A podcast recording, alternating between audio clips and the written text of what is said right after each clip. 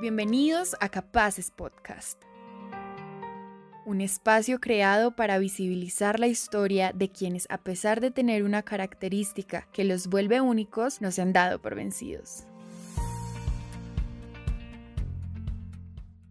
La llegada del COVID-19 representó un reto para la educación tradicional, pero ¿han pensado cómo ha sido el proceso en la educación inclusiva?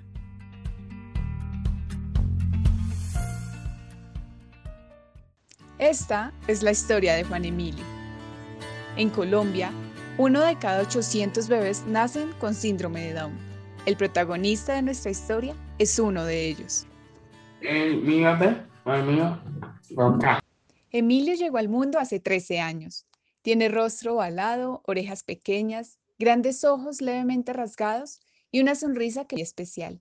Usa gafas azules al igual que su papá, Julián Angarita, una de sus dos personas favoritas. Mm, me gusta a mi mamá. ¿Y el más? Mi mamá a mi papi. Desde marzo del 2020, el gobierno colombiano, en cabeza del presidente Iván Duque, tomó decisiones drásticas para evitar el contagio y las muertes masivas por causa del coronavirus. Por esto, en desarrollo del estado de emergencia, aplicaremos un aislamiento preventivo obligatorio para todos los colombianos. A partir de este momento, todo cambió y nos enfrentamos a un nuevo desafío educar a través de la virtualidad. La noticia nos tomó a todos por sorpresa y así lo vivieron Julieta Amado, profesional en fonoaudiología, y Dilia Rodríguez, docente especial. Ambas acompañaban a Juan Emilio en su proceso educativo en el colegio Montemorel.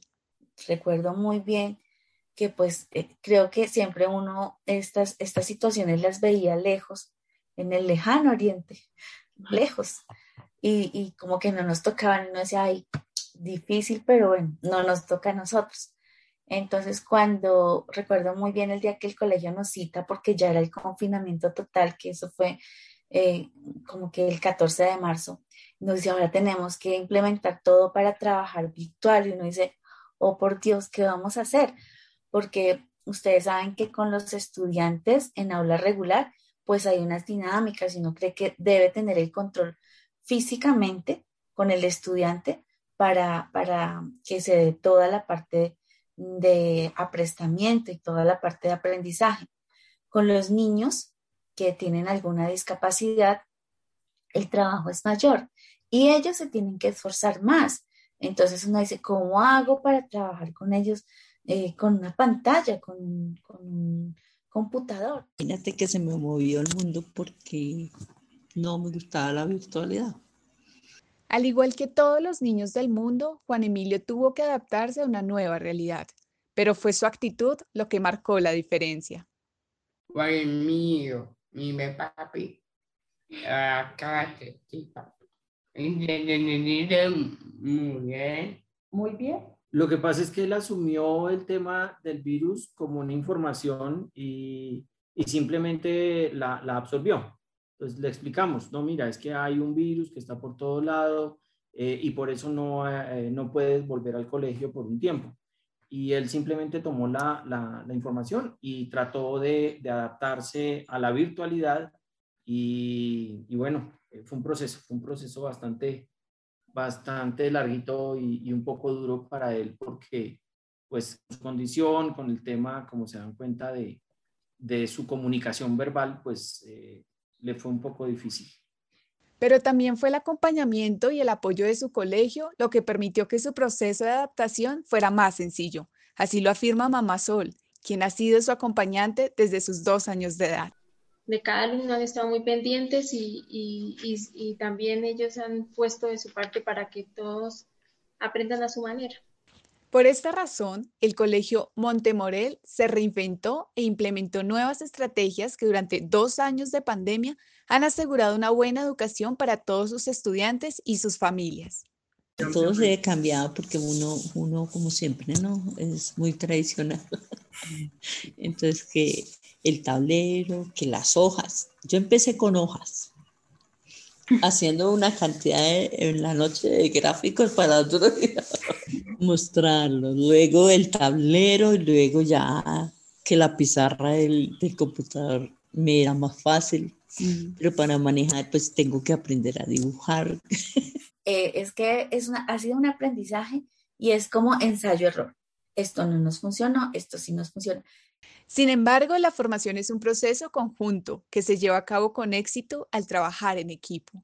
La responsabilidad no solo recae en una institución educativa, sino que la familia juega también un papel determinante, como lo menciona Dilia, su educadora especial. Si hay apoyo en casa, el niño incluyente puede progresar. Si no hay apoyo, no progresa. Porque pues todo no se le puede dar a través de una pantalla. Los padres tienen que ayudar a, hacer la práctica en casa, porque pueden ser muy tecnólogos y muy esto, pero si no hay como una, un caminito que seguir, no, no logramos todo. Esto ha significado una modificación drástica en el método de enseñanza, lo que ha causado un gran impacto en el aprendizaje que se dice que virtualmente no se aprende igual, porque allá estamos presentes y estamos eh, mirando que el chico hizo y, y así no era, venga, le explico cómo era. Virtualmente, si no hay nadie en casa, pues si no entendió y no preguntó, pues... Ariana Roldán, la mamá de Emilio, lo siente así en la clase de tecnología. Ha sido terrible, terrible, terrible, terrible, porque es una clase en la que necesitan el apoyo permanente del docente para poder entrar a la plataforma, para que les enseñe a crear el usuario, para que les recuerde el usuario. Entonces esas clases han sido terribles. Pero como todo en la vida, no todo ha sido malo. Todo lo contrario. Han sido más las cosas buenas que han sucedido en este camino que nos ha enseñado tanto. Las clases en casa, por ejemplo, han permitido que el aprendizaje sea mutuo. Todo tiene también una logística empezamos a organizar, también a mirar las dinámicas de las familias, porque no era solo un trabajo de colegio, sino organizarnos para que las familias también empezaran a, mm, a estar atentas a las dinámicas que habían cambiado. Me tocó empezar a aprender también como ellos, a manejar mil y una cosa. Eh, me parecía increíble que un niño con cierta discapacidad pudiese aprender a distancia y no presencial. Y es precisamente esta una de las ventajas que los protagonistas de esta historia han encontrado al respecto de la educación virtual. Una gran oferta y diversidad de nuevas herramientas que nos hacen sentir cerca aunque estemos lejos. yo creo que eh, estos, estos cambios hacen que también uno genere ciertas dinámicas que quizás uno nunca pensó. Que, que uno decía, no, si no estoy con el niño ahí tocándolo, haciéndolo, eh, no lo puedo hacer. Pero eso fue, es mentira. Eso nos quita un mito que es, tú puedes trabajar y aprovechar todas las plataformas y toda la tecnología actual para, para, para mover montañas, para, para quitar todas esas barreras que nosotros tenemos ahí, que sencillamente son mentales. Romper estas barreras que mencionaba Julieta ha aportado muchísimo en el proceso de formación de Emilio. No solo lo cree su mamá Sol, sino también su fonoaudióloga. Siento que ha mejorado muchísimo con el código escrito y lector porque está leyendo y está escribiendo muchísimo mejor, identifica más letras, hace más combinaciones en la lectura y en la escritura. En el habla, pues ellos tienen una lengua ancha, entonces tenemos que trabajar mayor movilidad y coordinación y trabajar punto y modo de articulación de los fonemas. Más bien estado más, más atento, ha aprendido mucho, eh, además porque está acompañado de todos, entonces todos hemos estado, hemos estado pendientes de todo lo que él necesita. Entonces, para él ha sido muy bueno. Pero esta coyuntura no solo ha ayudado a Juan Emilio en su formación académica, sino también le ha despertado su lado artístico. Si él aprendió a colorear, entonces colorea, le encanta eh, colorear mandalas, colorear libros. Eh, con la profesora de arte terapia empezó a hacer lienzos, entonces nos ha hecho ya varios cuadros. Encontró esa vena artística. Los niños con síndrome de Down son artistas en toda su potencia. Pintores, bailarines eh, y músicos.